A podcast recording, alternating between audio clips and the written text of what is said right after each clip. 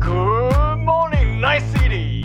Welcome to Deeside Club. Yo，我是吴糖。哎，我是 Always。这节要聊一个城市，Nice City。我觉得真的是好玩，可以好玩哦。今天要讲这个 Cyberpunk 2077。对，我们我们其实上一次在讲 Cyberpunk 就想就是为了想讲这个游戏啊，但是你知道吗？人很忙，没办法玩游戏，所以趁年假的时候 玩一波玩起来，追一波进度这样。没错没错，啊，终于可以讲了，终于可以。呃，上一次在讲的时候，就因为那个时候我已经开始玩一小部分了，其实我就很想讲了，但是想说，对，一两个我们两个都玩完再开始嘛，对不对？对，那时候我没有玩过，不能跟你聊。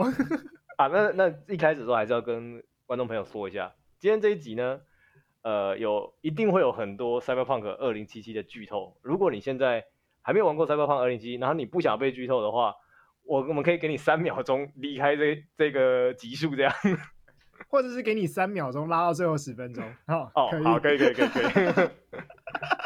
对，剧透警告，剧透警告，讲真的，真的要上一点警告音效，叮叮。可以可以可以，你你后置你后置。哎，不要，这样好累哦，不上。哦，因我觉得这个 Cyberpunk 2077，它在就是。夜城，它这个 Cyberpunk 的城市的塑造上，就是哦，玩起来就是有有开心，有觉得会沉迷其中这样。对，哎、欸，我我反而觉得那个剧情好像不是很重要，重要就是哇，那个在城市里晃来晃去的感觉实在是非常好。嗯，它的它的剧情就是呃有可以啦，但是没有的话，就是你有你在这个夜城里面，你想到处闲逛也是可以这样。对，真的是在在夜城里面晃来晃去，你就觉得哇，这个城好好想活在那个城市里。嗯，就是各种就是霓虹灯啊，然后就是大型的 holograph 的，就是看板啊。啊，对对对对。而且我很喜欢，它不是游戏过程当中会有一些时候是主要的角色，然后还会开车载你去其他地方嘛，然后你就可以搭搭车上，然后看窗外这样。对，就一个兜风感，很爽，真的很爽。那个兜风感真是很赞哎。嗯是有一种哇，真的是来到一个新城市，而且就是在一个呃非常非常要怎么讲呢？Cyberpunk，然后非常非常就是有那种有那种就是夜生活，真的有夜生活的感觉，那种好像随随时随地都会发生很多事情的那种感觉。你觉得他把夜城做很像是你转过一个转角，你搞不好就看到有人在口交之类的那种感觉，哦、很奇很特别，很特别。或是你转过一个转角，搞不好就有一个什么秘密在那里，就是什么那。什么人在做秘密交易？嗯，它整个城市就充满这种活力的感觉。嗯，就，就其实我一直觉得，让我比如说在开车当兜风的时候，我其实想到这个感觉很像，大概是那种加九等级的中孝东路吧。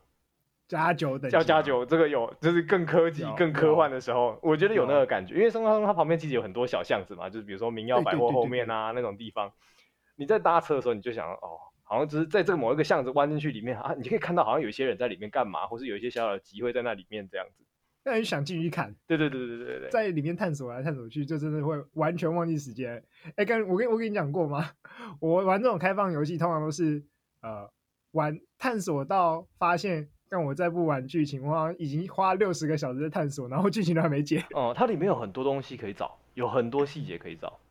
啊、呃，真的真的蛮令人有一个城市的感觉，因为我完全觉得说，哎、欸，这个城市好像就真的在你面前，不像有些有些游戏可能就会有种冷冰冰的，它就是贴图而已。没有，我觉得夜城是真的就在你面前那种感觉。我觉得你做说像这种开放世界的话，我觉得前期的几代刺客教条有一点这种感觉，就是除了那个大建筑之外，有些时候路上的走、呃、呃感觉会有点贴图感，我觉得。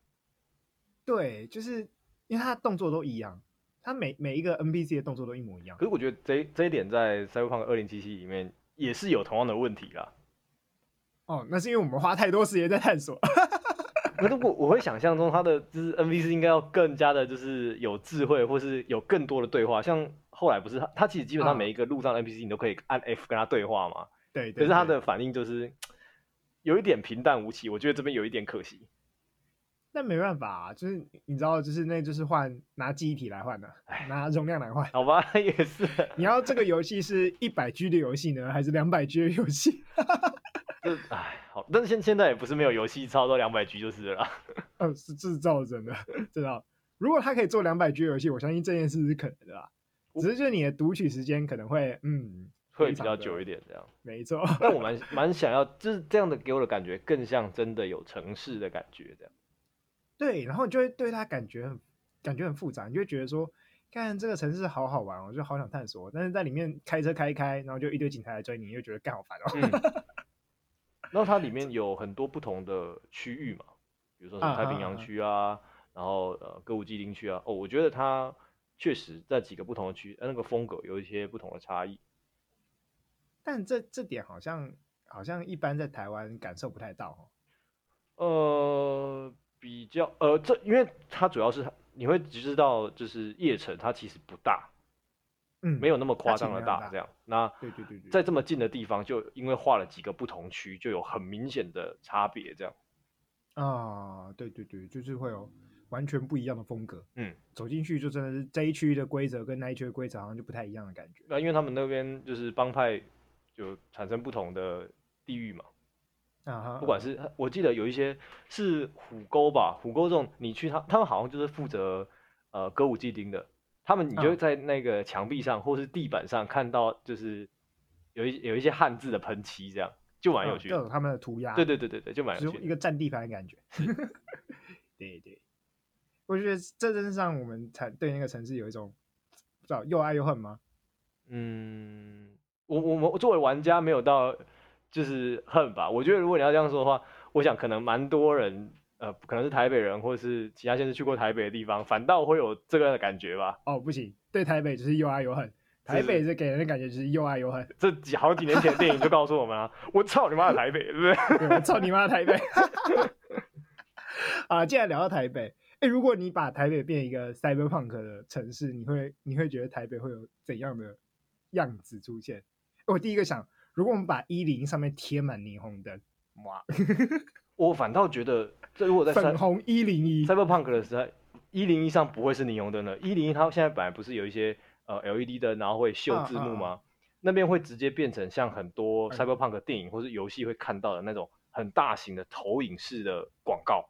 哦，你说你说像那个什么时代广场，或是日本日本东京那种，就是整面的广告墙吗？嗯，还是有点类似，但是它主要是要那种 holograph 全息影像的那种感觉，啊、你知道吗？懂懂懂懂。它可能会是一个很大的平面招牌，或是会有就是可能一整个人男生或是女生，然后再介绍产品啊那种感觉。哦，所以一零一就不会变成一根很亮的一零一棒子，可能不会，可能就是一整一零一整个人，就是把它全息投影成一个人在那里跳舞。哦，有可能，有可能。产品这样子。对对对对对，有可能。听起来好强哦。你可能比如一零它是商办大楼，那区是商办区嘛，他可能就会就是有一些什么那种企业啊公司，然后穿着套装，然后介绍他们的公司多棒啊，为人类带来多好的福祉啊，然后大家赶快去买他们新产品之类的。天哪！啊，你刚才说那个霓虹灯那个，我觉得就是。东区最有可能会有霓虹灯，哦，所以一零一要一零一那一区要把它全每一栋建筑都变成那种全息统一的广告广告建筑，哦，然后东区就要贴满霓虹灯，然后还有各种挂在、欸、各种挂在墙壁上啊，挂在那个路上的，就是那种你可能走到路上，你头上就一堆霓虹灯。对对对对对对对。你想想看新新义区那边，那不是很多间商办大楼吗？那可能每一间上面就绣一个 logo。比如说绣就是远那一栋是远雄，就绣远雄的 logo；那一栋是星光三月，你就看到那个大楼的楼上就有他们的 logo 会旋转这样。哇！不只要会旋转，你知道 Cyberpunk 的年代就不只要会旋转，还要拿一个修修个拿它旋转。哦、OK，好，可以，可以，对吧？对吧？我们所有看到，所有看到 Cyberpunk，不管是修够还是猛男都行啊，嗯、反正就是要一个有个人物化的，对对对，很物化的那种人人性，拿着它旋，或是很物化，或是那种吉祥物拿着它旋。那个年代会有什么吉祥物？我觉得 Cyberpunk 的。我觉得 Cyberpunk 的世界没有吉祥物这种东西，真的比较少见，真的比较少见，真的比较少见，还是以科技跟机器人为主这样。对对对对对对，总一种冰冷冷的感觉。那那西门町会变怎样？我觉得西门町就会很像那个歌舞伎町的感觉。我觉得，我觉得西门町应该是西门町跟中山区应该是会会是最热闹，就是最有、嗯、最有那种地下城 Cyberpunk 的那种感夜城的感觉，应该在西门町。嗯。我觉得有点像看区吧，西门町应该会很像歌舞伎町，那就是比较混乱。东区的话会有一点像，呃，你说太平洋区吗？其实太平洋区比较多，比较多景观，东区没什么景观。但是但是如果如果到那时候就是治安开始变差，就是大家开始无政府状态开始出来的时候，东区应该是最有钱，所以应该是最多警警察，没错啊。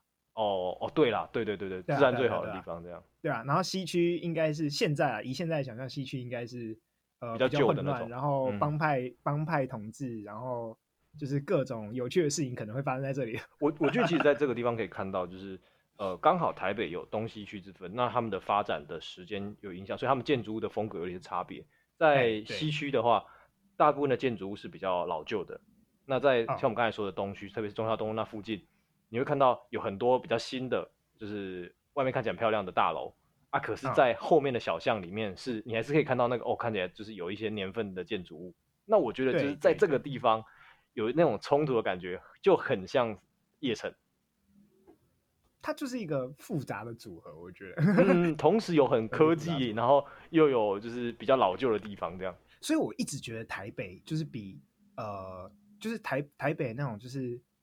这种这种活生生的这种冲突的城市，这种热充满活力的城市的感觉，比比如说桃园啊、台中啊都还要多很多。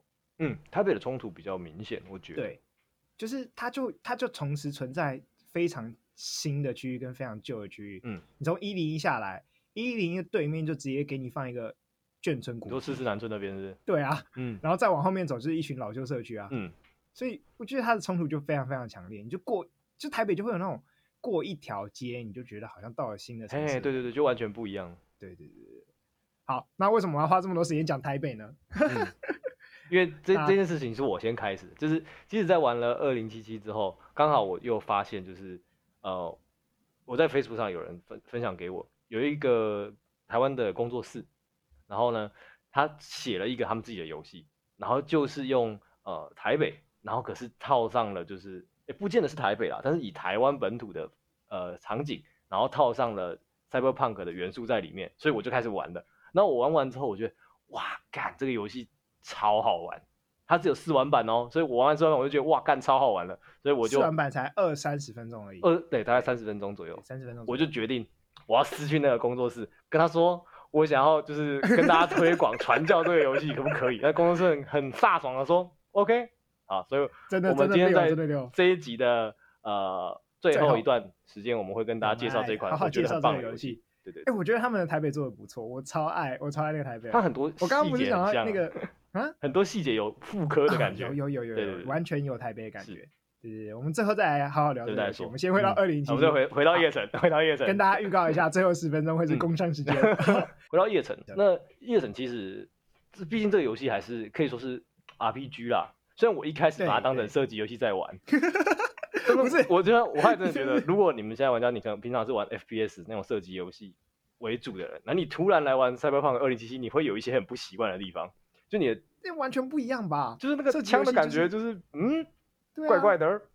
而且射击游戏就不用换装备，不用干嘛，就射击游戏打到头就赢啊。对对对对对，这游戏不是这样啊。Cyberpunk 2077里面它的那个射击手感跟就是那种。一般的射击游戏是不一样，毕竟不同取向啦，它还是 RPG 嘛，所以它就有比较强调的呃装备啊、数值啊，然后重点是它有很强的主线剧情这样。不是你你想想看，如果如果一个 RPG 然后拿用射击游戏做，那应该一堆人会卡住哦，就是干我就是射不到，我怎么破都破不了关，然后一走出去就被射成马蜂窝。我我玩 Cyberpunk 2077的时候，我就是。抱持的这种心态进去，因为我平常是会玩射击游戏的人，所以我想说，啊，看这个什么装备随便，你给我一把突击步枪，我就可以就是一直推主线了。我目前是这样子，快速先把它 run 过一遍，没错。哇，你好强啊！哎、欸，干我不行哎、欸，我不行，我超不行。就是曾经有一个电竞选手说一件，说一个很重要的至理名言，嗯、这个啊哈，射击游戏要怎么样赢，要怎么玩到最后，射头就好啦，是不是很简单？嗯，嗯嗯我嘛。我跟你讲，哎、欸，我就是那种 GTA 啊，已经够简单了，它已经是够简单的射击游戏了，就射击 RPG 嘛，嗯哼，真的算简单的。它还有辅助射击可以用，因为它一开始它是第三人称吧，它是后来才多了第一人称吧？它是第三人称啊，网络版还是第一人称？哦，所以它一般单机的时候是没有第一人称的。啊、呃，你好像可以切换，对，我记得好像可以切、啊，但对，但我都不会切，因为我切了我就不会玩了，你可能会容易头晕就是。我是还好，我是没有三 D 晕这个东西，哦、你好爽哦、就是我切就不会玩了。对，我是，但是但是你知道那个游戏，我居然可以在教学关卡就卡关。那个教学关卡是教你怎么样拿枪射击，怎么样拿枪去射，譬如说射汽油桶，让汽油桶爆炸炸死敌人。哦，我在这里卡关了啊！因为干我连汽油桶都射不到，真的假的？我就觉得我早我早一进入那个环境，我就好紧张，就干我到底要我到底要射哪里？我要蹲下还是站起来？然后我站起来开始瞄准，然后就被射死了。那你二零七七到底怎么玩的？啊？那你二零七七到底怎么玩的？先。刷装备刷到不会死，刷到最惨最硬的时候，是不是？没错，然后直接冲出去，走出去跟你硬扛。但是我觉得在这边二零七七它其实有，就是因为它毕竟是 RPG 游戏，所以它有一些像暗黑破坏神那种东西一样，它有路线可以选，啊、对对对，或是我们可能常玩的 MMORPG，你可以发展一些不同的路线。那在这个世界里面，它有就是钢枪流，我就是钢枪流，我就点钢枪流，所有的东西点数跟装备就是往就是。射到别人最痛，射得最准、欸、那种方向走，可是他有另外的路线啊，对不对？我记得他有另外的路线啊。对，对你讲那个路线基本上就是玩一个射击游戏啦。对对对对对。那我讲这个路线呢，基本上就是把它当做，比如说魔兽世界在玩，哦、就是好装备，走出去坦，跟你互殴殴到死，嗯，然后就站在那里跟你互射，谁血先没了谁就死了。有一个支线就是要去参加就是肉搏格斗赛啊，我觉得你、欸、你的角色点数应该是可以搞这一条路线的，没错。我试过 去玩这个支线，按照我的配点，我完全打不赢。哎、欸，我就打得赢啊，我就打。你血厚啊，这在我我就不行。对，然后还有第三条路吧，可以算第三条路，就是呃比较潜行流，然后透过就是害别人。偷偷摸摸。哎、欸，我其实蛮想玩这个的，我觉得好蛮强的。但是这个好像有游戏熟一点以后才能玩。我觉得第一轮大概不可以。对啊，你游戏不熟，你可能要花很多时间在试，就是试哪一条路线是最好的路线这样子。对。那第二轮应该可以玩这个，第二轮可以可以尝试看看，我觉得，对对对，它就是它有很多就是植入物啊，然后你可以选择你要害别人的时候有什么功能这样子。嗯、我觉得这个地方其实是真的 Cyberpunk，我觉得。对对对对，但但是但是如果没有这个 Cyberpunk 这是这个设定的话，其实我觉得那些故事也讲不起来。我们来讲它的故事，我觉得它其实其实剧情虽然说还好还好吗？我觉得还可以啦，就是过得去啊，但是我会期待它会更好才对。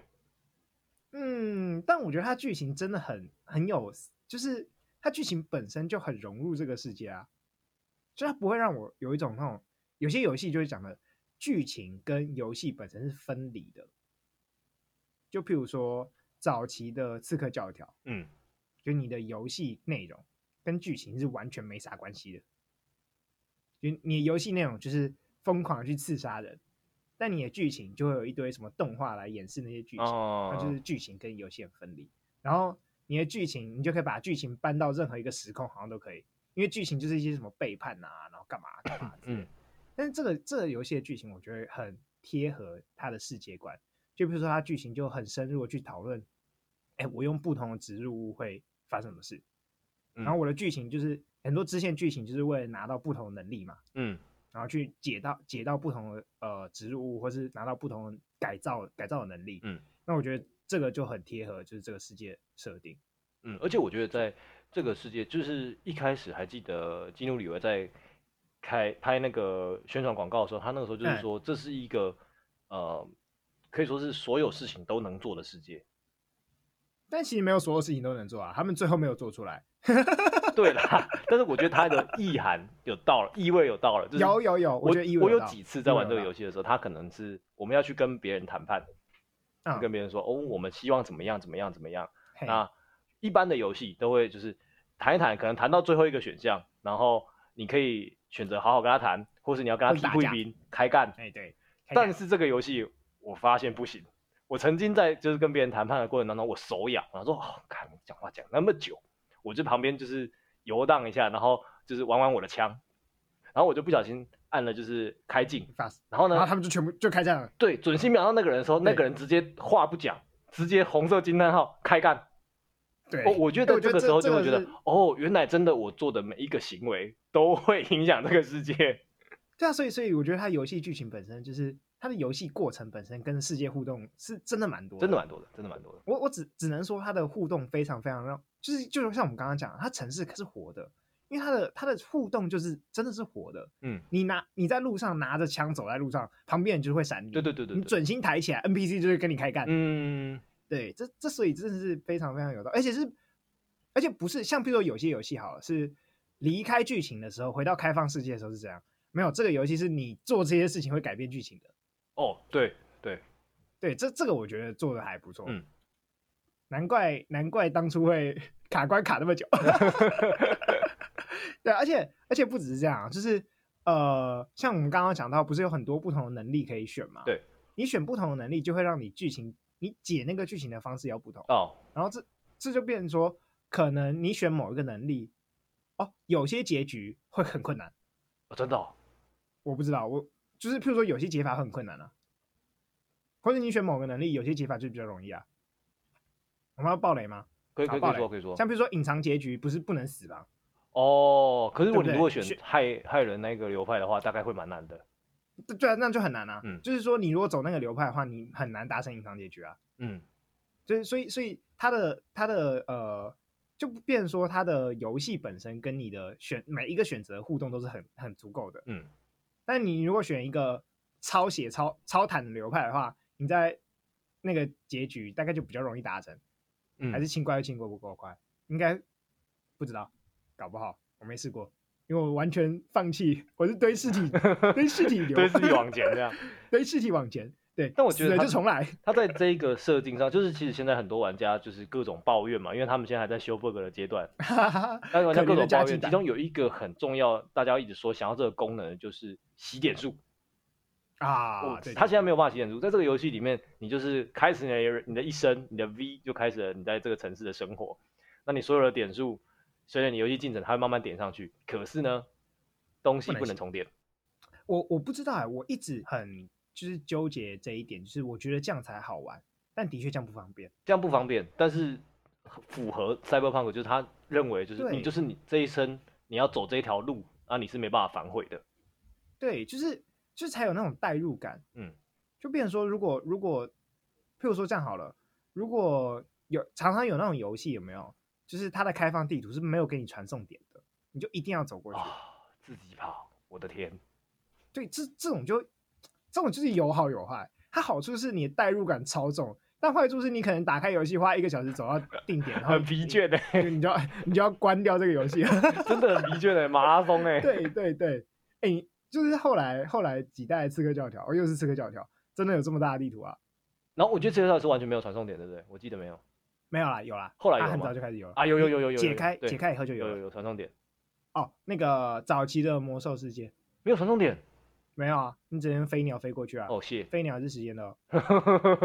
对，就是，那它真的很好笑，就是因为我我一直都在玩魔兽世界，然后早期的魔兽世界是这样，它的地图大到你从地图最南端走到最北端，这还是半张地图而已，就是它有两个岛，啊你从其中一个岛最南端走到最北端，你用走的话，你要走快一天啊，因为你路上会被各种骚扰，怪来追你。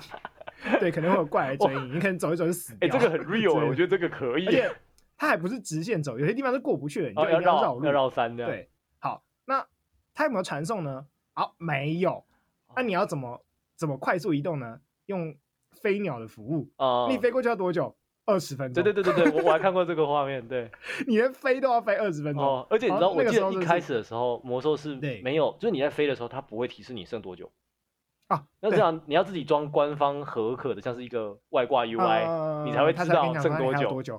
而且那个也是估计而已。它每一次飞都可能不一时间不一样，因为会有那个载入时间 loading 的问题。我第一次看到人家玩魔兽世界在那边飞，我就哇，干这个到底是怎么回事？对啊，而且重点是魔兽世界算点数的、啊，所以你飞的时候在烧钱。对啊，没错，烧钱。的确飞的时候在烧钱。然后现在好多有很多传送门，有它有设计比较多传送门。但基本上也是不是你想走到哪里就可以走到哪里，嗯、就是要想一些方法才能过去。哎，这个代入感就很重，就是就跟我们在现实生活，你要去哪个地方玩一样，你就要想办法，我要怎么移动过去，这是需要思考的。嗯，而且游戏里也需要思考。嗯，对。但是像像 Cyberpunk 这种，就是像我们刚刚讲那个点数点了以后不能洗掉，哎，这其实就非常有，就是你就会有一种代入感，就是说好，我每一个决定我都要认真做。然后当你开始认真做以后，你就会开始投入这个游戏。对，你就觉得哦，这个角色我好不容易培养起来到这里。对对对，嗯、然后你对游戏的那个就是沉浸感就会很重。然后我就超喜欢这种游戏。嗯，这玩起来真的是特别一种特别的风味啦。但是当然你要说方便性来说，我客观来讲，干 就被干到爆，真的干。我要再重创那个角色，然后从头再玩一 次，玩另外一条路线，我觉得哦好累哦，就是会被干到爆。对。我是觉得它剧情还不错，嗯，它的呃，但我觉得它剧情在中间的时候分歧了。我们先说前半好了，前半它其实一开始，呃，我们有一个伙伴，嘿，那后来你说后来往生的伙伴，往生的伙伴，对，他中文翻译是银手吗？是不是？不是不是，那个是后半了。我说更前半那个 Jackie，啊 Jackie，Jackie，我们路上就是遇到了伙伴这样，哎哎哎，那他那个伙伴在在这一段，那个伙伴还在跟我们在一起。的过程当中，他们想要问的问题是，在一个这么大城市，然后你这么渺小的一个人，你的梦想是什么？你要甘于平凡在这个城市里面生活，稳定的过日子，还是你要成为传奇？他一开始问的问的是这个问题。但是，但是我觉得这个问题他在前面描写的很不错啊，不错。就因为他们、嗯、他们一直不断想成为传奇，是。但是你就只是不断的做一些你平日在做的事情而已。V 嘛，他不是佣兵吗？对啊，算是佣兵吧、嗯。平日就会做的事情而已。嗯哼，只是规模大小有时候有一点差，有时候可能规模比较大一点，有时候比较小一点。嗯，但那就是他的日常。嗯，对。但那这个到底是你这个到底是说他他想要透过这样的行为去成为一个传奇吗？还是你做你就好好做自己的事情，永远不会成为传奇了？但是我觉得在这个世界里面，他其实你可以看到他们跟。呃 Vegan Jackie 他们一直在想要，就是去认识可能更有权力、更有影响力的人，uh. 然后跟他打好关系，uh. 然后接他的任务，帮他尽量帮他完成。Uh. 他们认为这样子，他们才可以成名。你说成为成为 legendary，成为就是叶城叶城的传奇这样。叶城的传奇，但是透过这样的方式，就是终究还是一个去打杂的、啊，去接到后半段的剧情。嗯，他最后。最你觉得他最后有成为传奇吗？不管是哪个结局，好像都蛮传奇的，就是都蛮有那种史诗感的，或是他都有一种对，的确发生一些轰轰烈烈的事情的感觉。我觉得在叶城来说，嗯、呃，但我觉得这可能跟我亲自走的一个结局有关系。我自己走的结局是冲进黄板大楼，把他们呃把他干爆。把干爆对，然后后来就是接受荒坂的，就是救助上到太空那一个路线。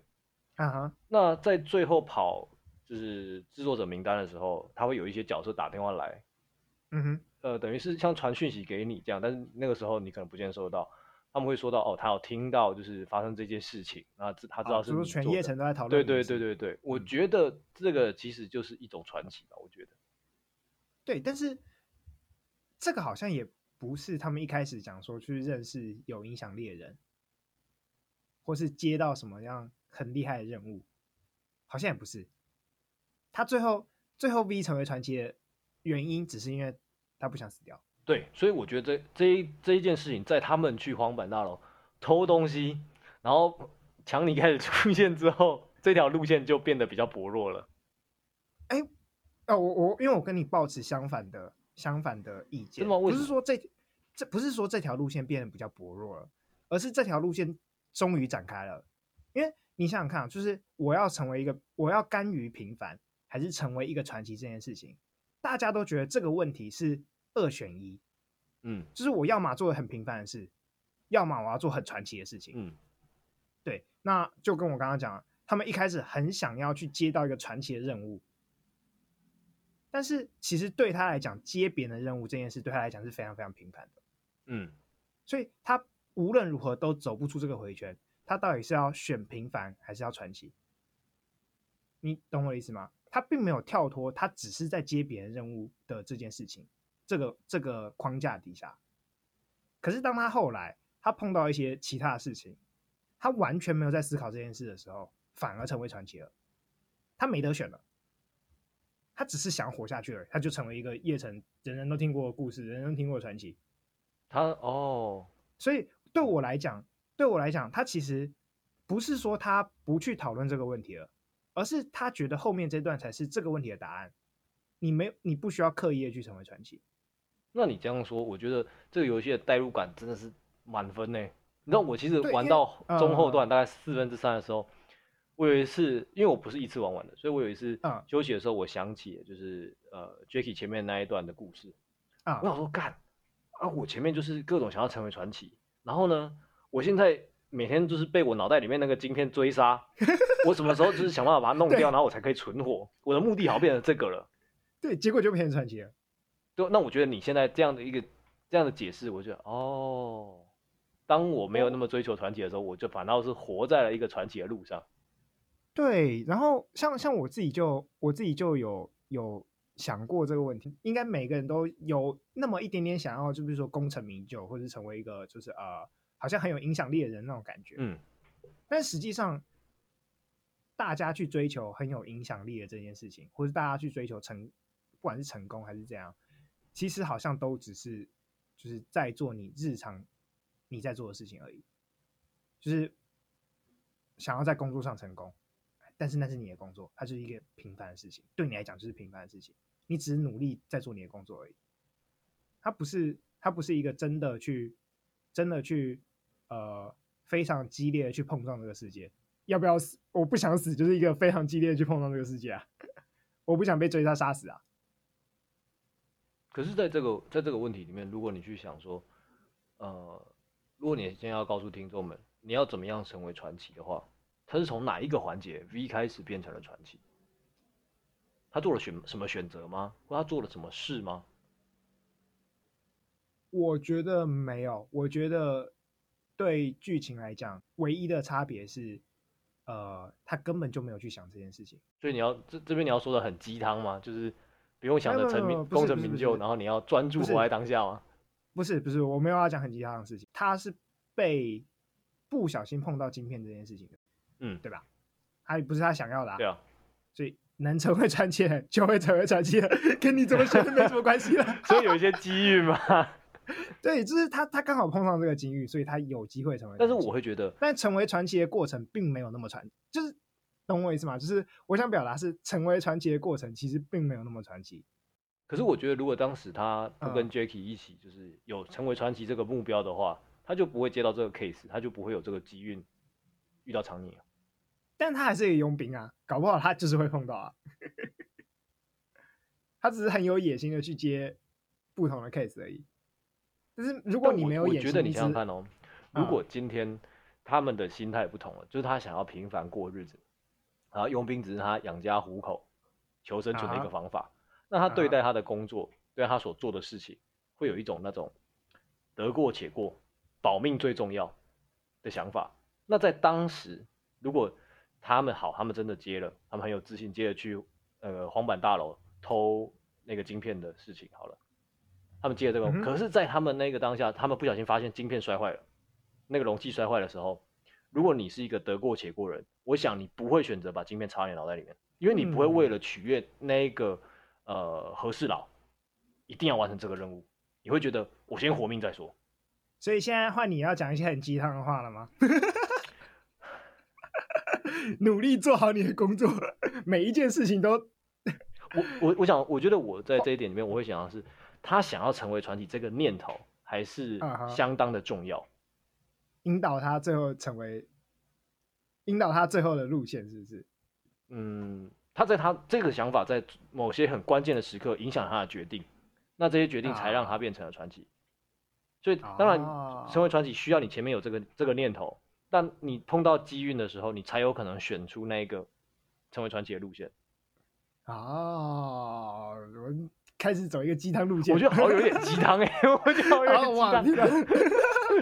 我们两个不是最讨厌鸡汤的人吗？但是这个剧情感觉上是这样跟我们说的啦。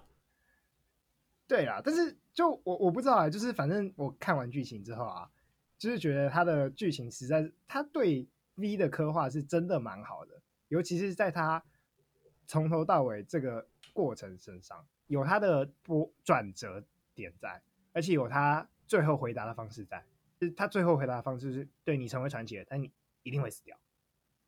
嗯，我记得好像在即使是跨不同的结局，最后的 V 都没有办法。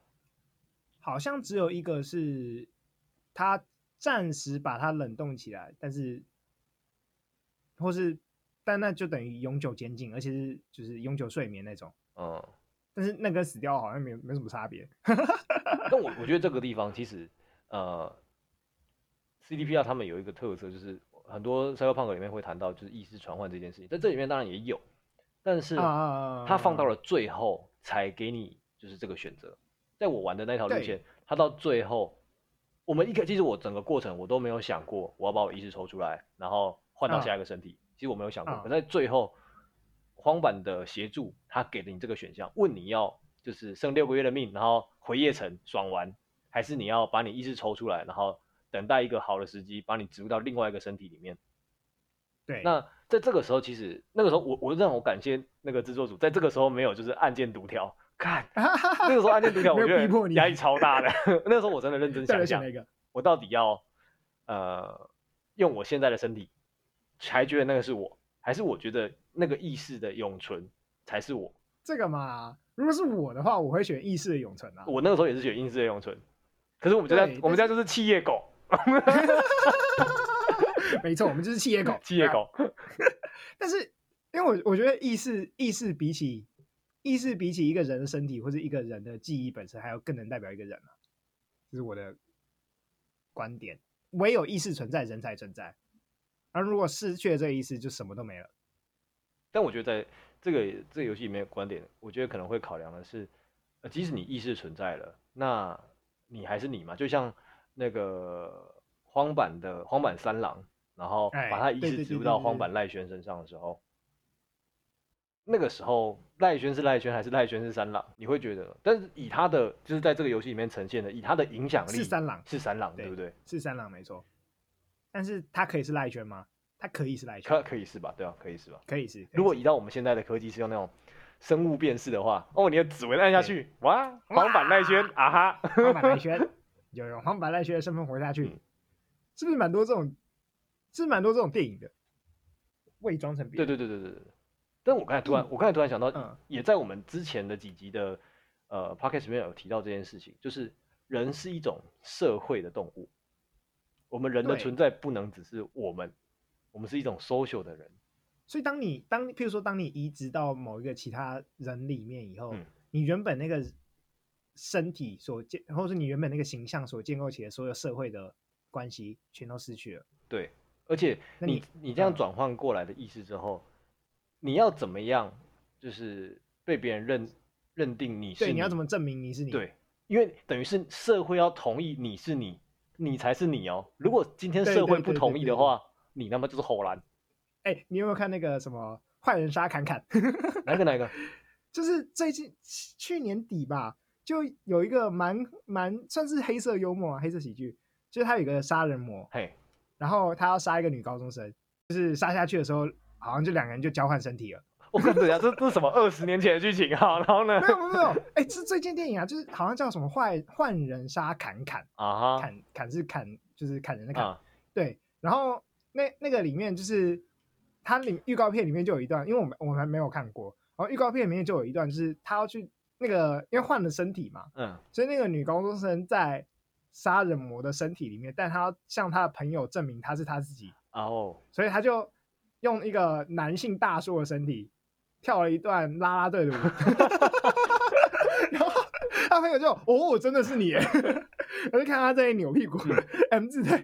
我这样，我在想想，这样子在社会上好像这样子是可以过了，但是在比如说在 Cyberpunk 的世界里面，哎呦，好像啊不一定不一定哦，因为 Cyberpunk 我想那个时候应该会有很多的，就是认证，你看很多身份的 ID 是还是生理上的。会吗？我我觉得反而是我我不知道啊，我只是随便想象。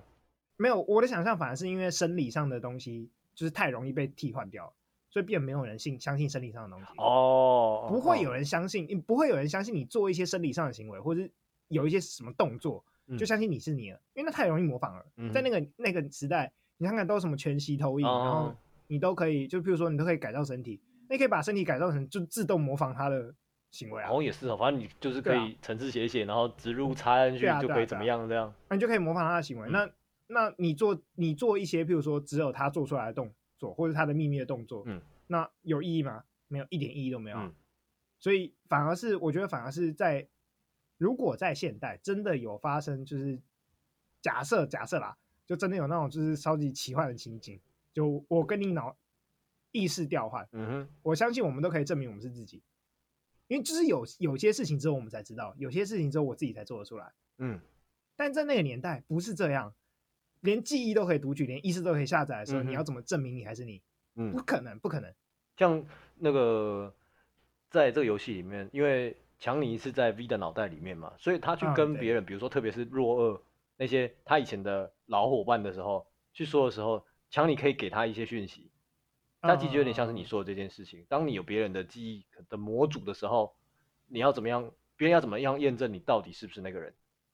所以他们还是要花一点时间重新建立关系啊，嗯，对吧？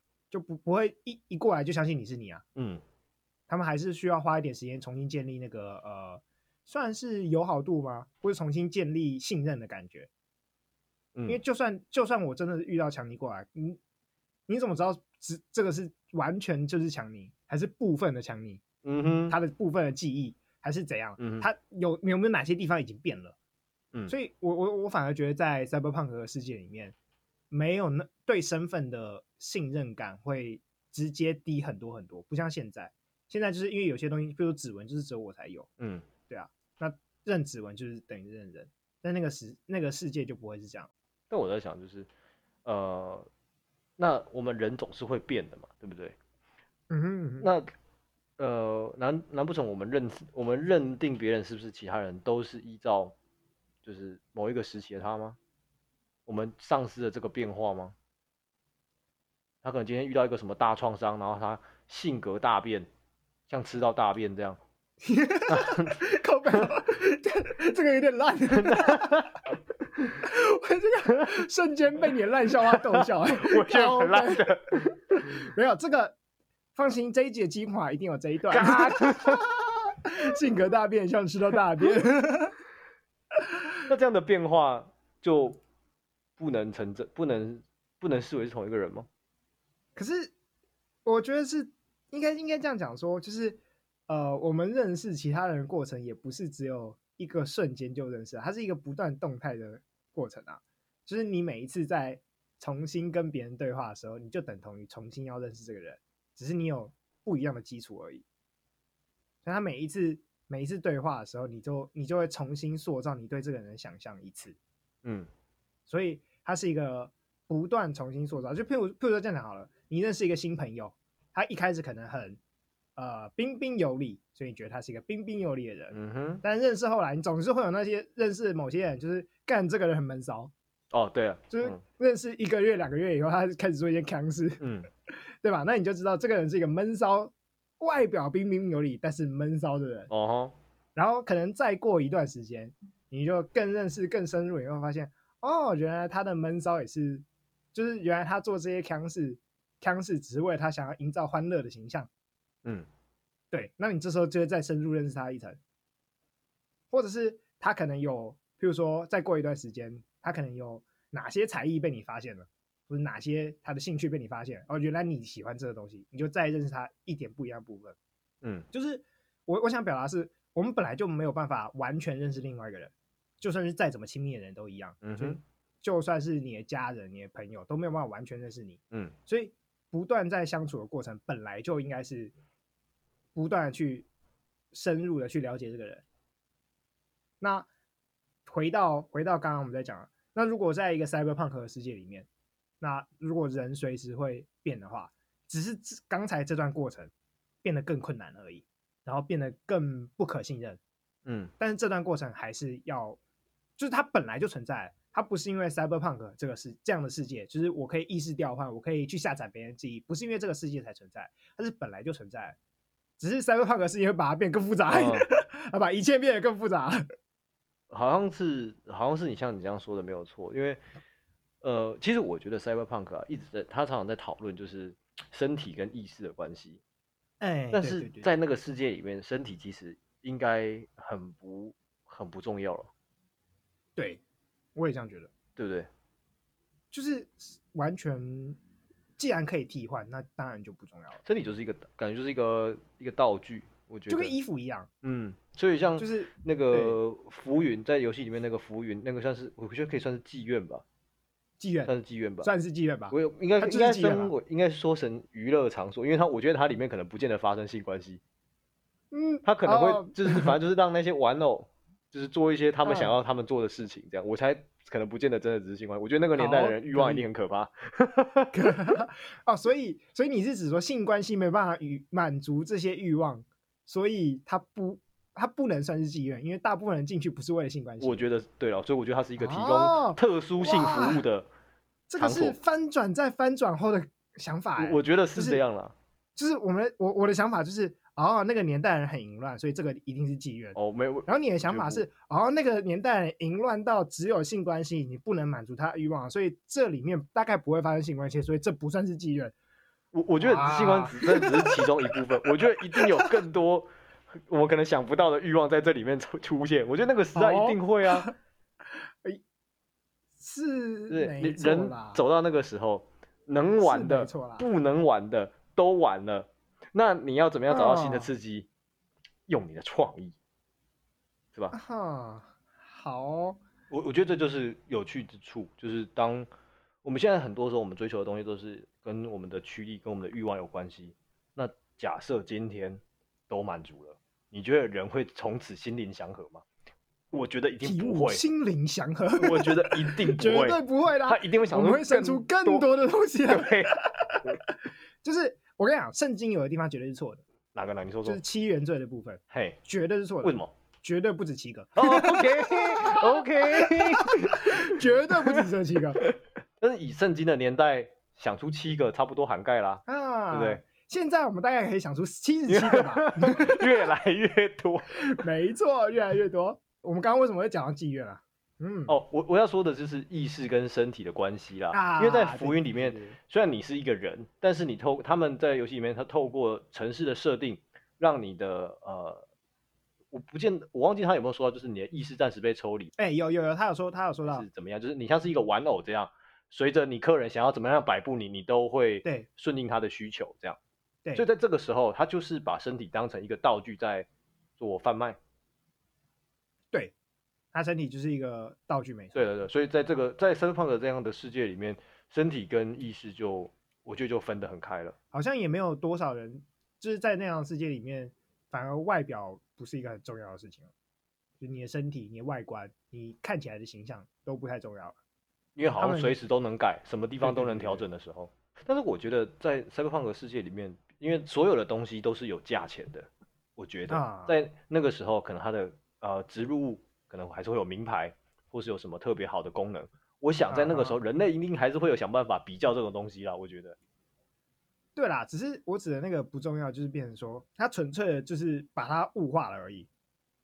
应该这样讲，不再你不再有认同在那上面了。哦，就它它既然是一个纯粹的物体，你就不会把认同放在你的外表上面，嗯，或是把认同放在你的任何。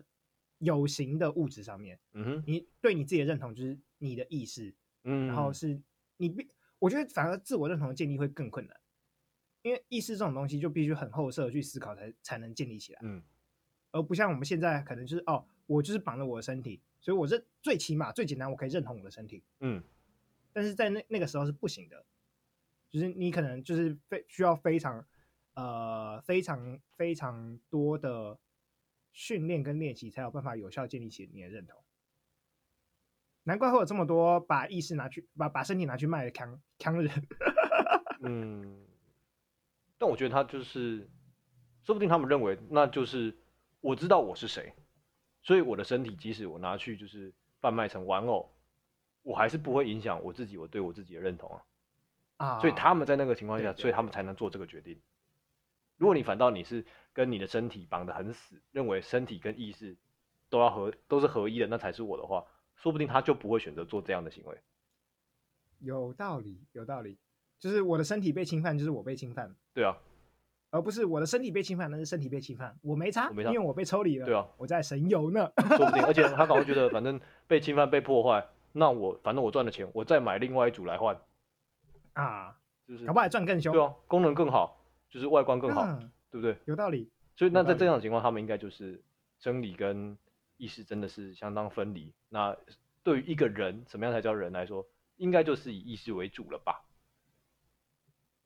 对对对，我觉得我觉得不是了吧？是对，在那个世界里面，你的意识会是，就是，变说我们会去紧抓着现在知觉到现在你你这个意识，而不是其他的东西了。嗯，因为只有这个才是对你自己来讲，只有这个才是真的，只有这个才是你唯一感受得到，就是没有人可以触碰到的东西，剩下的东西都可以换掉，连记忆都可以换掉。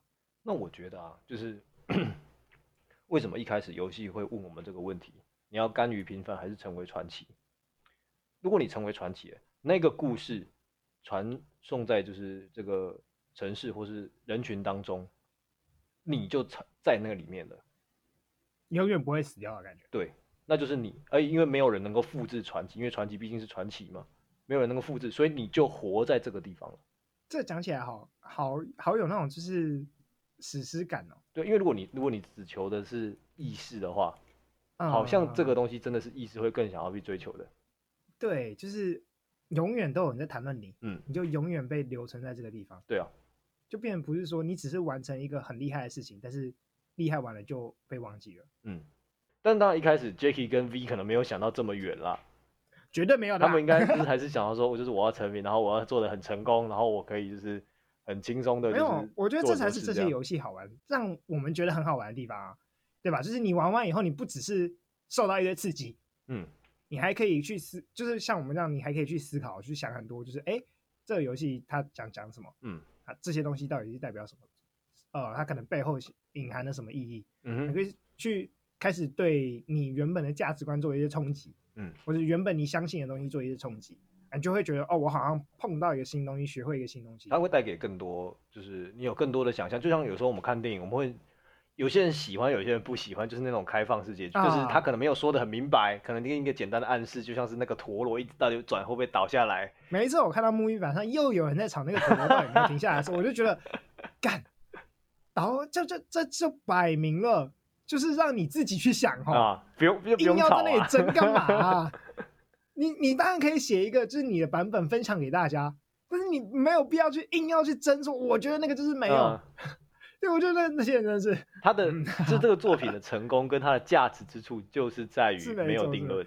那如果你你把它炒出来之后，反倒就没有价值了。对对对对，我就超爱开放式结局的。嗯、我最爱的几篇小说都是开开放式结局，自己自己想这样。对对对，对，就是它没有没有一个，甚至那种没有 ending 的，它故事不是一个 ending 的。哦，它就是让你可以想很久，然后让你可以就是永。应该说，随时重回去重看这篇小说，它都还是有意义，因为它没有结局。嗯，你知道吗？就是有结局的小说，你就不用看第二次了。嗯，因为你永远会记得结局在干嘛。对对对，你永远会知道终点往哪里走。嗯，但是没有结局的小说，你每一次看，你都可以再重新去看，说，哦，那我要去再去多体会这个角色一点。那我来试试看，这一次我他最后可能会选哪个结局。嗯，对对对，这这对我来讲是才是好看的地方。嗯，所以像比如说。最近越来越多 RPG 游戏嘛，对，这些 RPG 游戏在最近越来越常喜欢使用多结局或开放结局。对我来讲，就是哎、我越来越喜欢这些游戏的叙事方法。嗯，那的确就让呃你那个沉浸感，或是你玩第二次的时候，你可以去观察的东西变更多。嗯，就不像你你比如说我玩第二次，我就只能开始找说，哦，我们哪个地方剧情不顺，或者有没有哪个地方角色感觉很怪。嗯，但是如果是开放式结局的话，一切都说得通。哦，一切最后都是你可以重新再去解解释它，你可以重新诠释它了。那我觉得其实这样子，呃，多结局或者开放式结局的作品，特别是在最近这几年有越来越好。然后以前就是很久以前的游戏是没有，就是没有开放式结局或没有多结局这种东西的。那后来开始慢慢出现了有一个就是好结局或是坏结局，对不对？那可能在你过程当中你要选某些选项，然后。就会往那个方向走，引领到好结局或坏结局。对，但是我觉得现在游戏越来越厉害之处就是，呃，它没有好跟坏的结局，它没有好跟坏，而且你在做了不同的选择的时候，是感觉你的世界是动态的，随着你这个反应，然后有一些不同的反应出现，那这样他就更能够说服你说，哦，会变到呃另外一个方向去。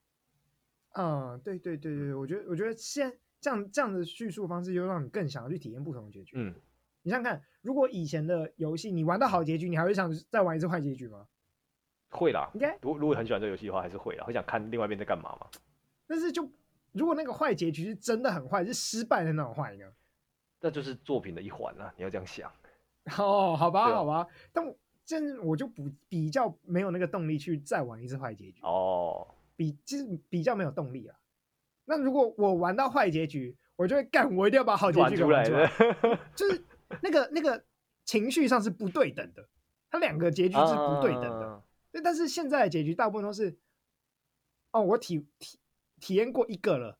我要去体验另外一个，嗯、我要知道另外一个会另外一件事情会发生什么事。嗯嗯嗯对，如果做了别的选择会发生什么事？嗯、所以它就不是一个好跟坏，它是两个我都要。对对对对 对，它就是完整的，感觉是两完整的两个故事，然后都想要再去重新再体验一次。那我觉得就是哇，以前那种简单的那种好坏之分，可能会出现在比如说在某一个环节，然后呢，它一定要让你、可能两个同伴左右，你只能选择救一个。或者是你要选择这个当下，你要不要救这个人？我我不就不太喜欢这种，因为就很明显，就会告诉你在这个时候，对对对。可是 像我们在玩二零七七的时候，其实我我当中我都避免去看就是剧透或者是解说攻略，我都靠自己搞。我你要我从头回想起来，你还记得那个时候我刚弄完之后问你一个问题啊？这个剧情到底是从哪个地方 开始分歧的？因为我完全完全看不出来哪边是会影响他后面的结局。它就是很自然嘛，你的世界在你玩这个角色、玩这个 V 的过程当中，你的世界就是该这样走啊，你不会觉得哪里怪啊。它的分歧点，分歧点真的不是一个问题丢出来选，给你选，对，它不是强迫你选，嗯，而是你要不要选的问题。嗯对，我觉得这个分歧点真的是做的比以前的那种游戏都还好。当然以前是很久以前了，最近几年真的是已经都不太像这样的结局了。对，那我觉得像我们刚才开头不是说要跟大家介绍一款游戏吗？我们这款游戏就有这样的特质，啊、虽然它可能因为毕竟我们现在才玩试玩版，那它的东西我们还不确定它后面会怎么发展。不过我们可以感觉到，哎，在有些对话上的，就是你有没有在这个时候就是说这个对话或去做这个事情，哎，好像动态的开始改变其他角色跟你互动的内容。嗯，它的对话的设计就变得非常的不是线性的。对对对，很。以前对话都是线性嘛，讲过就不会再倒回去。对对对对对对。但是现在的对话都是。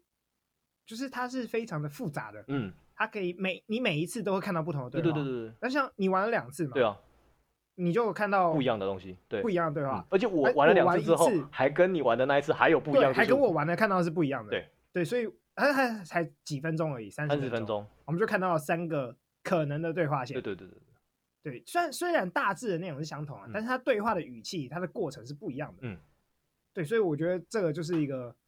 呃，让我会很喜欢很喜欢的一种游戏的方式，嗯、就是说，哎、欸，它不是我照着你的剧本走，嗯，就有些游戏剧本感很重，就是我在这里只能选这个，嗯嗯嗯，就算他给你选对话，但是两个是很强的对话，一个是，对，对我在这里只能选这个，嗯、你就只知道说，哦，这两个这个角色就是不会说，那我不要选这个，嗯、你就只能选，但没有，现在游戏都会设计成。哎，好像每一个都可以选，对对对，而且每一个选的真的会有那么一点点不同，比较像是我们真的平常会说话的时候的样子。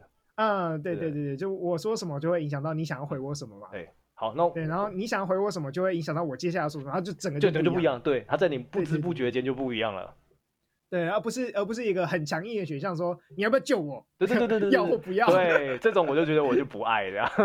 对，我就想要在这个时候按快速存档，然后先选其中一个，然后等下再快速读档。我觉得那个 沉默意志啊，沉默意志，哎，我们有讲过这个游戏，还没还没，还没有。我们前面应该讲一下。我们我想说放在这边讲嘛，对不对？好，这个游戏叫沉默意志，然后是熊谷工作室。那个熊，那个谷，就是哦，动物的熊。我刚才一直脑中一直想说，哦，就是 gay 的那个熊。然后我就嗯，哦，是动物那个熊，动物那个熊。然后骨头的骨，对，他们有飞出专业。那如果大家有兴趣，可以看一下他们画面的话，哎，可以换去他们的 Twitter 跟他们的 Facebook 找找看。这款游戏叫《沉默意志》，沉默意志。嗯哼。那注意一下，是沉默，就是沉下去那个沉默，不是安静的沉默。没有的没这样。陈陈梅，陈梅，你这样等下他们工作室听到你骂你靠背。好，没有，这这这个游戏真的是他的他的对话，就真的让我觉得有种哎，真的是动态在对话。嗯，因为他有些很生活化的干话，对对对对对对对，我超爱这个，真的是超级干话。我我觉得现反正现在没有他的试玩版已经收起来了，所以我们应该可以微剧透了，微剧透，微剧透。反正它是一个小，你看这种是干话，完全不影响剧情的，应该吧？还是其实会影响剧情，哎，干话不影响啊，干话不影响，干话应该不影响。就我觉得最坑的干话是那个，就是去敲敲敲浴室门那个。哦哦，对对对对对对对对，干他妈真的坑爆！好，我我还是先说一下，就是这个试玩版里面主要分成两个段落。那前面一个段落呢，是一个黑道老大跟一个他的小弟，然后他们从某一个像是病房的地方醒来，然后他们发现他们被锁在那个病房里面出不去。所以故事第一段是这样开始的。那、第二段呢是就是男女朋，那他们男女朋友，男女朋友对、嗯、男女朋友，然后在就是他们在房间里对话，嗯，然后对话对话，女儿就去洗澡了，嗯。然后男，你这时候走到门旁边，就会出一个选项，就是敲门。嗯、看，对，但是这个游戏没有往对大家想怪怪的方向走。这个游戏是正常的，正常的，你就可以敲敲门，然后你就可以讲一些干话，说我也要进去洗。嗯，哎、欸，其实我觉得这个地方它设计的超好，就是那个时候女主角说她要去洗澡的时候，我当下我就立刻说，我可以跟你进去洗吗？我那个时候我我在电脑前我就这样想，然后呢我就走到门边，然后我按了之后，就是敲门，他真的有这个选项，我非常的惊喜，你知道吗？我觉得这个工作室懂玩，而且没有重点是敲门敲门下去以后，还不是只有就是剧情选项可以选，你就可以选一个我可以跟你进去洗一起洗澡吗？这个对话选项很懂玩，这个真的很懂玩，可以，这真的是蛮幽默的。那他的他选了之后，他的就是。重点是这个选项选了之后，他除了当下角色那个女主角跟你一些回应之外，后来他洗完了嘛，出来他有一些日常对话的过程当中，嗯、女主角有再次提到这件事情哦，就是他问男主角说：“哎、啊欸，平常你不会这样，为什么？就是你今天这么突然，你是怪怪的。怪怪”对，所以如果你没有在当时选这个选项的话，后面这边就不会出现这个对话，就不会出现喽。哎、欸，那那试玩版就是让我想一直玩，一直玩，一直玩，把每一句对话都找出来那种。对对对 就是很像是奇怪的收集钥匙，嗯，我现在是要收集到你所有的对话选项。然后它有很多的就是细节，它就像是二零七七那样，它会把它放在一些呃微小的物件里面，然后你可以去读去探索，因为像那种点击解谜游戏这样，你每个都可以点点看，嗯，然后看看里面到底说了什么事情。嗯，那这些东西它会帮你补足，就是它的一些世界观的设定，嗯，或者他们角色之间的背景，就很像返校啊。对对对对对，对，返校就是有很多东西可以点。嗯，但是返校几乎每个物品都是有目的的。对，这里我尤其是我们才玩试玩版，所以我不确定是不是每个物品都是有目的的。但是的确有很多物品是让你更了解这个世界而放进去的。嗯，对，或者是了解角色性格啦。啊，了解角色性格，或者是呃，其实更了解这个世界也有啊。就像比如说，你就可以在里面看到很多，就是譬如说商品，会看到什么？马卡 model 吗？啊、对，马卡 model。或者是零食、呃、高科技产品，哦、对对啊，然后它里面描述就会让你知道哦，原来这个世界的科技已经发展成怎样，嗯，对对对，让你就会更了解这个世界，你就代入感就会越来越重。他、嗯、是这样，他他反倒不见得是直接用对白告诉你。对对对，哎，那一段剧情本来就是要找东西，所以你本来就是会一直点东西，嗯、所以我觉得像这样就会让我就是有非常期待它出完完整版的剧情，然后就要到处点。那我觉得 到处点，为什么我会？就是一玩玩，我就觉得这个很棒，我想要推荐给别人。很重要的点是，在这个游戏里面，它设定的时间背景是二零四九，那的确就是为了致敬，就是《银翼杀手二零四九》，所以选在这个地方。对对对。那这个时间大概依照我们现在大概是个二三十年后的世界。三十年。然后它的这个游戏它设计的环节又是像是就像是在台北。没有啊，它不是就像是台北，它就是台北。对啊，就在。你就看到一零一啊，叫台北。所以我一玩上，哇塞，这个就是。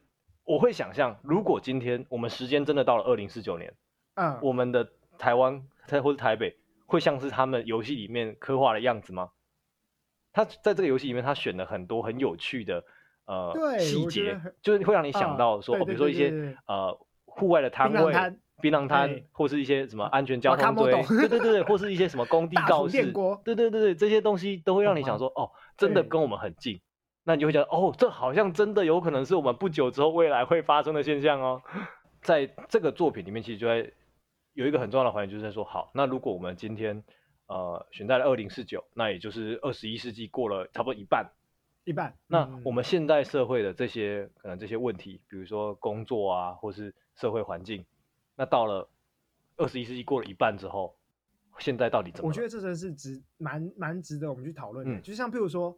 呃，你有听过？你有听过什么叫做就是无条件基本收入？我知道，嗯，知道吗？然后那个无条件基本收入就在讲说，哎，未来工作是不是有越来越多被自动化机器取代？嗯，那是不是很多人就没工作？嗯。但是因为自动化，所以产能的确提高很多很多嘛。对啊。那是不是政府就会有能力去提供每个人基本收入？理论上是这样吧。然后靠着基本收入，人们就可以去做一些更有创意，而不是就是每天在那里盖章，嗯，或每天在那里写公文，或者是每天在报表，嗯、就是比如说什么，对对，呃，或者是每天在做生产线上的事情，对，我们就可以去做一些有更多有创意的工作。但这是在他们游戏的世界里，好像就不是这样了，对不对？他有说到蛮多工作开始被取代了。嗯，就是哦，说为什么我们会知道这些东西？我们有去联络公司，对，其实他们有，对，我们就特别去联络公司问他们一些问题。其实他们有给我们一些我们觉得很，就是他们真的是设定的，或者他们想的很很细致的一些设定给，或者他们的观点给我们。然后这些东西我们会在呃 Facebook 或是呃 IG 上再用文字跟大家分享，嗯、因为。由我们来念这些东西，好像也怪怪的。嗯，但我觉得还是可以讨论一下。就其实我真的蛮想跟大家分享这个东西。像呃，我们在跟工作室联络过程当中，我们都会知道，通常选择 Cyberpunk 这个主题的作品，都会有一个很重要的事情，就是他会想要输出一些哲学的想法，他去探讨某一个问题，对不对？我们在前一集的 Cyberpunk 的 Podcast 有跟大家聊过 Cyberpunk 常见的某某几个主题。那在我们一样，我也问了工作室，新闻工作室说，哎，那你们想要探讨什么意思？他他们想要探讨的是人类在未来社会的价值，因为他像刚才吴糖说的，现在我们的社会很多都机器或是自动化了，那我们现在人口还是这么多，那可是表示很多人其实是不用工作的啊，或是工作根本不需要人做啦。对啊。那这一些情况发生的时候，那一定会有些人是没有经济生产价值的。那对对，这个时候我们要怎么样对待这样的人？对，就就举例来说好了，就是。我我为什么为什么会有刚刚这段讨论是？哎，你知道小七最近突破六千点吗？嗯，我知道，就 Seven Eleven 突破六千点，啊、嗯，现在啤酒还特价，对，我今天这个才知道。好，那其实现在已经出现很多无人的商店了。哦，对，对，我想无人商店这件事应该在近几年年内很快就会在台湾，我觉得很快就在全世界应该普及起来。嗯哼，假设这六千店全部变成无人商店，哇哦，那就少很多很多工作机会哦。啊，一间店起码五六个人吧，嗯、应该有吧？就应该有啊，轮班应该有五六个人以上。对啊，那六千乘以五，那是三万个工作。嗯，哎，对，那三万个人直接少工作，那这三万个人在社会上的价值是什么？对啊，他们我我们这样讲会不会 太沉重？这我我觉得其实我觉得这三万人的社会可以好好想一想这件事情。哎、哦，其实没有，我觉得其实不用到未来，已经有了，已经开始了，对，已经开始了。那个国道收费员哦，对对对对对对对对对对啊，可以先用 ETC 之后，他们就没工作了。对他们就没工作，嗯、那那。这些人没工作之后，其实他们的工作不只是被取代掉，他们不是不是说被取代掉而已，他们工作是真的完全消失掉了。嗯，不是换一个人去做，是已经这个工作已经消失掉了，所以这些人要去找别的工作就会很难把别人赶走。嗯、你懂我意思吗？原本社会上每一个齿轮都有它的位置，对对对对对。当某些齿轮不需要存在的时候，那这些多出来的人。他如果去找别的工作，那就有别人被赶走，嗯，一定会提到。所以，我们社会必定要生出更多新的工作，嗯，才能去容纳哎这些因为科技进步而消失掉的工作。嗯，所以，如果没有生出那么多新的工作呢？那这些人怎么办？那这些人怎么办？或者是？我们真的如果生出新的工作，这些人有办法做吗？其实有蛮多新的工作啊。嗯，对了，但这些人有办法做吗？但是因为在比如你做，通常你会做一个工作，表示你前面经过了某一部分的训练，可能是读书，可能是前面的工作经历，所以要你突然离开你原本工作去做一个可能新出现的工作，那个衔接完全新出现的真的是蛮难的，我觉得。像像比如说现在其实新出现很多，呃，我们就举例还来讲啊，比如说 Podcast。哦哦，对 对吧？我们就是一个靠讲话的工作嘛。嗯 但是跟广播又不一样的是，他们是的确就是有呃有实际上带状节目了，要对在在电台里面嘛，嗯、有一个工作团队嘛。但其实像我们就是所有东西都我们两个做，嗯、所以如果你要进入这个产业，你就要会录音，你要知道录音的技巧，你要知道怎么剪，你要知道怎么上传，你还会用网络，你还会自己行销自己。嗯、对，那新工作可是你会吗？所以那如果没有这些工作，对，我觉得他们他们讨论这个议题是的确真的很值得去更深的去，这个社会议题是的确很值得我们去更深的去思考。我觉得最可怕的是，当今天开始有这个现象开始发展的时候，但是那个时候它的产能或者是政府还不够能力提供无条件基本收入的话，对对对，怎么办？或者是没有，我觉得不只是政府，或者是社会根本也没有想哦，嗯哼，理解有可能，但我觉得社会上因为说，妈的，我工作要死要活，我为什么要花钱养他们？对啊，为什么要花钱养你？嗯，对，但实际上我们的确不需要这么多工作啊，那这些人去死好吗？诶诶，嗯，诶，这这个问题就这个问题，大部分人可能就不想回答。我觉得应该是没他，如果你看前面很很激进的去说，就是对他应该不敢回答，对，应该没办法回答下一个问题，所以。那就是，如如果真的有人说无条件你找不到工作就去死，就是就是为什么我要花钱找那些养那些找不到工作的人？嗯、那我们下一个问题是，那我们现在把游民全部拖出去枪毙？嗯哎哎，其实游民有工作啦，但是 我的意思在，对对对对，但是所以所以这样子的确，我觉得社会跟不上的几率比政府跟不上的几率可能还要更大一点。哦，社会观感的问题啊，社会比政府更保守了，其实。嗯，对，那那。的确，就是我觉得这个游戏很棒，就是他去点出这个问题，而且他愿意去讨论这个问题。那是不是就是社会的确就是有些人在讨论这个问题啦？嗯哼，对啊，我觉得我觉得像这个，我光凭这点我就觉得，嗯，我想玩他，对，想要看他怎么样去发展这样的议题。对，哎，还有另一个我觉得想提的，嗯、就是他们我们有问他说为什么要选亚洲嘛？哦，为什么要选台湾？为什么要选台湾？做一个 Cyberpunk？对，因为其实我们过去你不管是影视作品或者是游戏作品。我记得好像没有以就是台湾为主要的纯亚洲，应该讲纯亚洲。对，以纯亚洲反倒更没有了。因通常都会选一个复合的国际化的城市。但你会知道，那因为那些的演员或是那些内容都是欧美的文化，预设应该都是美国。对，因为美国文文化大熔炉最有可能会有这种。对对，对对，预设应该都是美国。嗯、但他选一个很亚洲的台湾，对，我们很熟悉的台湾，对，所以。我们我们其实有去问他说，为什么选台湾有什么特别的地方？你觉得在台湾有什么特别的地方？我觉得他们的他们想法真的很酷，欸，很酷。其实他们我原本有关那时候别人我没有我没有这样想过，我没完全没有这样想过。他的他的回答，其实我看到他回答的时候，我就给这个游戏再加十分，格莱芬多加十分。真的因为我原本我原本在想，就是别人推荐给我这个游戏的时候，他就是哦，台湾本土的第一款台湾的 Cyberpunk。我想说，OK，因为现在最近真的很多作品都是在说说什么本土化啊，然后把。可能别的国家的元素，可能他们可能常有，比如说侦探，或是什么动作什么之类，搬来台湾换个场景而已嘛。那我想说，哦，你可能要趁这个热度。我他现在这个说明，还有我玩了他的游戏之后，我感觉他的细致之后，我发现完全不同，他不是这么肤浅的东西了，真的有不同。